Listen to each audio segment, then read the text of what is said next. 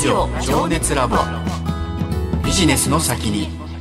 改めまして八木ひとみです。花王株式会社 DX 戦略部門名前周一です。ラジオ情熱ラボビジネスの先に。今回のテーマは？起業家の情熱。このテーマについて伺うゲストの方ご紹介します。GFIT 株式会社代表取締役坂根真一さんです。坂根さんこんばんは。こんばんは。今夜もよろしくお願いいたします。お願いしますえー、前回ねいろいろお話伺いました、まあ、会社が倒産した後いろいろとそのうちの会社に来ないかなんていうオファーもあったというお話なんですけれども今日はその起業家の情熱というテーマでお話伺っていきたいんですがその誘われたお誘いも断って新たな挑戦へ情熱を向けられたということなんですがその源泉ですね情熱の源泉。どういったところから来るんでしょうか？はい。まあ、その時はやはり会社が破産したことによってご迷惑をおかけした、まあ、投資家の方であったりとか債権者の方々が本当たくさんいたので、まあ、その方に、まあ、残りの人生かけて、まあ、なんとか恩返しを、まあ、していきたいなっていうことともともと当初私が若い時から達成したかった、まあ、起業家として達成したかったことをやっぱり追求していきたいという思いで、再度チャレンジするという形に決めました。はい。もう魚さんの役員待遇でね、来てくださいなんて言われたらやっぱりどうしても安定を求めてサラリーマンの道もあるんじゃないかっていうふうに僕は思っちゃうんですけどその辺の迷いってなかったんですか、うん、まあありました、はい、何個かオファーがあるうちの一つはちょっとびっくりするぐらいの報酬だったんですね、はい、上場企業の次の社長候補の一人としての執行役員として来てくれみたいな感じだったんで目を疑うような、うん、うん、まあ、やっぱ違うよなみたいな。それ以上になんかやりたいことがねあったっていうこと、ね、テーマがねしっかりされてるっていうことで、新しくビジネスを検討する上でもうご自身が考えている基準っていうのが、その昔からしっかりあったということですよね、改めてその基準というのを教えていただけますか？はいそうですね。あの新規事業をしていく上で、まあ3つありまして、まあ、1つ目が社会にまあ貢献できるテーマであることと2つ目がそのとてつもなくスケールする可能性があるテーマであることと、まあ、3つ目これはちょっと私の趣味的な感じですけど、まあ、技術的にとてもチャレンジングな、まあ、テーマであることとこの3つのクライテリアをクリアするテーマをずっと探し続けてきたって感じですね。はい、で前回がまあ家電だったということではい、で今回がですねその、フィンテックですよね。全く違うね。全く違いますよね。金融と技術を組み合わせたまあフィンテックという言葉なんですけれども、うん、あの金融サービスではもう一般的に言われるようにはなってきたと思うんですが、その家電とフィンテックってかなり距離があると思うんですけれども、これ分野が幅広いっていうのはそのどういったところから出てくるんでしょうか？あのこういったテーマを探していくときに、うん、あのずっと自分の中で決めてることの一つが、まあ、分野を問わないっていうふうに決めていて、うん、というのもそのイノベーションを起こす新しいことにチャレンジしてテーマを探す、うん、そこでその分野まで絞ってしまうと当然テーマなんて世の中にそのゴロゴロ転がってないのでですね、はい、非常にこうチャンスを制限してしまうので、うん、まずはまあテーマを幅広く考えていくっていうふうにずっと思ってきました。うんどうしてもねこうなんか自分の興味あることとか、うん、なんか自分の可能性を自分で狭めてしまっている部分があると思うんですどなたもその転職だったりとかするときに、うん、ただ坂根さんご自身はもう本当にそういうのを気にせず幅広くっていうことですよね。はい、そうですね、うん、まあなんかこう振り返ってみるとなんでこんなふうに思ってるのかなと思うと、うん、そのアメリカの大学院に進学した時に、そこに、まあ、あのついた僕のボスがですね、うん、アメリカでも博士課程というと、まあ、PhD というんですけど、ドクター・オブ・フィロソフィーの、まあ、略なんですけども、はい。まあ、いわゆる、まあ、哲学博士って意味じゃないですか。うんうん、で僕ら別に哲学を学びに行ったんじゃなくて化学科学を学びに行ったんですけどそこで最初の日に言われたのがまあ、PhD という意味を分かるかっていうか分かりませんって言ったらですねこれはまずその PhD プログラムをちゃんと卒業することができたら、はい、それはその一つのゴールに対して、えー、目標設定してそれをきっちりとクリアして、えー、やるプロセス、まあ、これを哲学としてこのやり方を学ぶっていうことができたから PhD というものがもらえるんだよと、で一旦そのやり方を学ぶことができれば将来あなたが化学の分野へ進もうが、どんな分野に行こうがこのやり方をしっかりと身につけているので、まあ、必ず成功するんだからと、まあ、そういうふうに教えていただいたのがきっかけかなと思います。なるほどね根っこにあるね考え方はまあ一緒で、うん、まあ応用すればまあ分野を問わずね、うん、ビジネスは成功するんだっていう、なんかそういう話ですかもね。そうですね。えー、フィンテックで今その新しい会社事業を起こされたという話ですけれども具体的にその GFIT 株式会社というのはどういったことをしていらっしゃるんでしょうか？はいあの、まあ、以前はその洗濯物自動板み機の時は、まあ、B2C の一般の方々の役に立つ、はい、まあ、ツールを作りたかったということなんですが、まあ、今回はあの 2B にまあフォーカスをしてですね、うん、企業の方々にとってのお困りごとを解決していける、まあ、そういったソリューションにしたいと思って、うん、で私がまあ以前あの経営してきた中でもそのグローバルに結構挑戦しようとしてたのでそうすると海外取引が結構出てきて、うん、その度にその為替で泣かされるっていうですね経験が、まあ、ありまして、はい、でここにすごいお困りごとがあるのに、まあ、ソリューションとしては当然あの銀行さんがそれなりのあのメニューを持ってるんですけども、なかなかそれだけでは十分じゃないっていうのをすごく感じていたことがあって、でここに何かあの大きなソリューションとイノベーションの余地があるんじゃないかなと思った。次第ですね。あさんどうですか、ね、業界的に。あ、そうですね。いや、あのもちろんそういった問題意識はあったと思うんですけど、昔からずっとあったことだと思うんですけれども、ただ直近足元では結構その為替の変動っていうのが、まあ去年と今年っていうのはすごいですけれども、その前数年間ってほとんど動いてなかったんですよね。1年間に2円とかそういう動きが長く続いていたので、ここがそのビジネスにとってこのリスクなるっていうのは、なかなかこのタイミングでローンチできるのも、まあ、ご自身で経験されたからこそだとは思うんですけれども、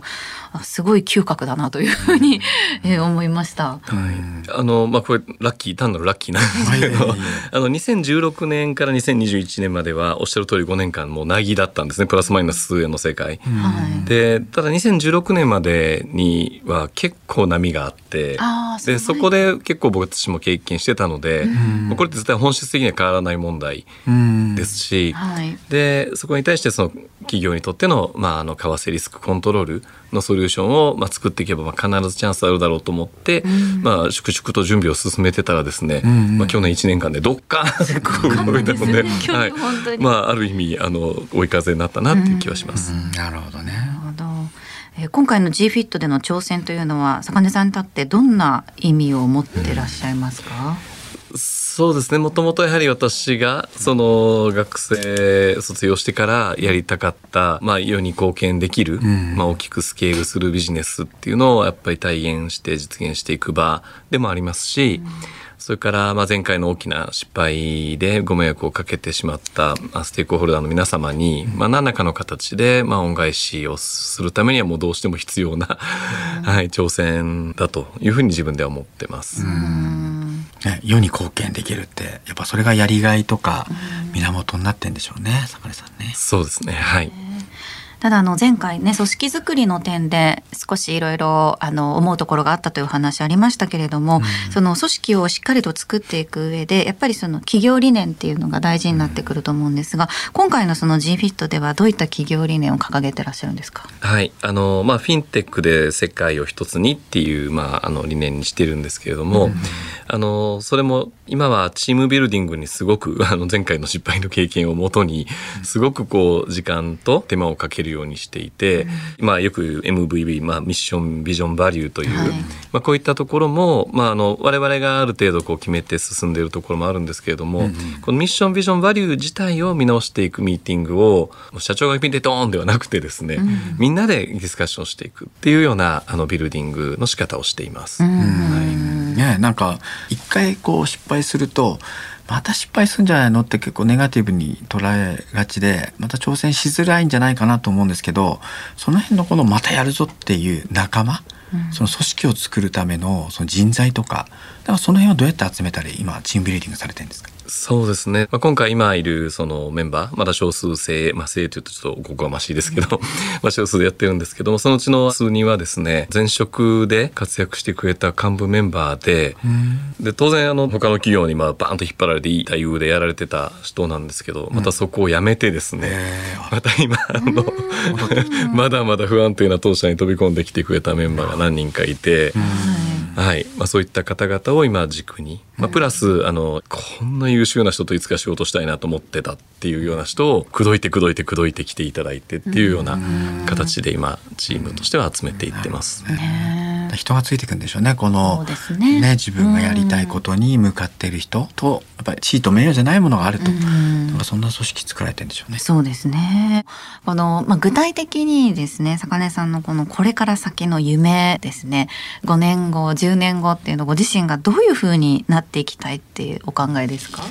はい、まずあの、まあ、この今の仕事会社、まあ、GFIT という会社とそのサービスを通じて、うん、一つはそのやっぱ日本が今後人口も減少してですね、うん、どんどんこう内需が苦しくなっていく中でもう外に挑戦せざるを得ないじゃないですかグローバルに。はいその時にどうしても為替って一つの大きな壁になるので、うん。そこに対してこう為替のことをあまりまあ完全に心配不倫にはできないもののですね大きく心配することなく、まあ、挑戦する世界を作って、まあ、日本がもっとグローバルにさらに輝けるように今していきたいっていうのが、まあ、仕事を通じたあの目標でもありますし、うん、個人的にはやはりあの前回やっぱりこう大きく 掲げてうまくいかなかったので、まあ、次こそは期待していただいている方々とかサポートしていただいている方々に、うん、ああやっとこいついたなと。結果出しやがったなと、まあ、言ってもらえるように、まあ、しっかり頑張っていきたいなと思っています。この事業を続けていこうとする情熱、うん、これからもそのまあいろいろこれまでご苦労されてましたし乗り越えてきたことも多いと思うんですけれどもここから先もやっぱりいろいろあると思うんですね。それをこう乗り越えていく情熱をこうずっと持ち続ける、ね、その秘訣っていうのはどういったところですか？あのまあ、これだけいろいろその会社最後破産するまでにもやっぱ大きなこう波はいくつもあってですね、うん、でそれをもうあの必死の思いでこう乗り越えてきたみたいな、まあ、どこの会社でももちろんあることだと思うんですけれども、はい、これからもそのとてつもないことはもういくらでもあるんだろうと思うんですけど、うん、まあ、そこで多分死なずに、うん、えー、耐えてやっていけるんだろうなってっていうのはまあ思っているので、うん、まあだからもうもうここまで来たらもういくらでも来いっていう、うん、というまあちょっと表現よくないかもしれませんが、うん、まあ、そこをあのちゃんと受け止めて戦っていこうとは思ってます。はい、この覚悟がね、まあ、経験が下支えしてるっていうか、まあ、覚悟を持ってこの夢を持って動かす人にね、世界は広がるなんていう言葉聞きますけど、はい、なんかなかなかできないことですけどね、いや本当素晴らしいと思いますよね。そうですねあのまあチャレンジをしたいっていう方たくさんそのリスナーの方にもいらっしゃると思うんですが最後坂根さんからのメッセージでこの今新しいことに一歩踏み出したいと思ってらっしゃる方に一言アドバイスいかがでしょうか？はいもうあの経験からそのままなんですけれども、うん、まずあのリスクを背負って挑戦して、まあ、仮に万が一うまくいかなかってもあの死なないので そういうやっぱいい社会だと思うんですね。あのちゃんとやれば必ずその再生する道を作ってくれる社会なんだなと、まあ、当然その全てが順調にいくわけでもないんですけれども、でもあのちゃんと道はあるというのがまあ一つ。それともう一つがやはりあのもしそれを組織を作っていくということであれば、うん、そこにも最大限の 情熱を注いでいいチームを作っていくことが成功には不可欠なんだろうなってあの思います。やっぱり人になってくるんですかね、はい、最後は組織と人。そその通りだと思います。はい。えー、名前さん改めて起業家の情熱についてどう感じられましたか？うんそうですね。やっぱり自分がそのやりたいことを、まあ、社会貢献っていうね、えー、ことを目的にかつやっぱりスケールさせることを前提に考えるということをやられてたんでね、まあ、すごく私も勇気づけられる最後の言葉でした。はい。ここまで GFIT 株式会社代表取締役坂根真一さんにお話を伺いました。坂根さん2回にわたりありがとうございました。ありがとうございました。ラジオ情熱ラボ。ビジネスの先に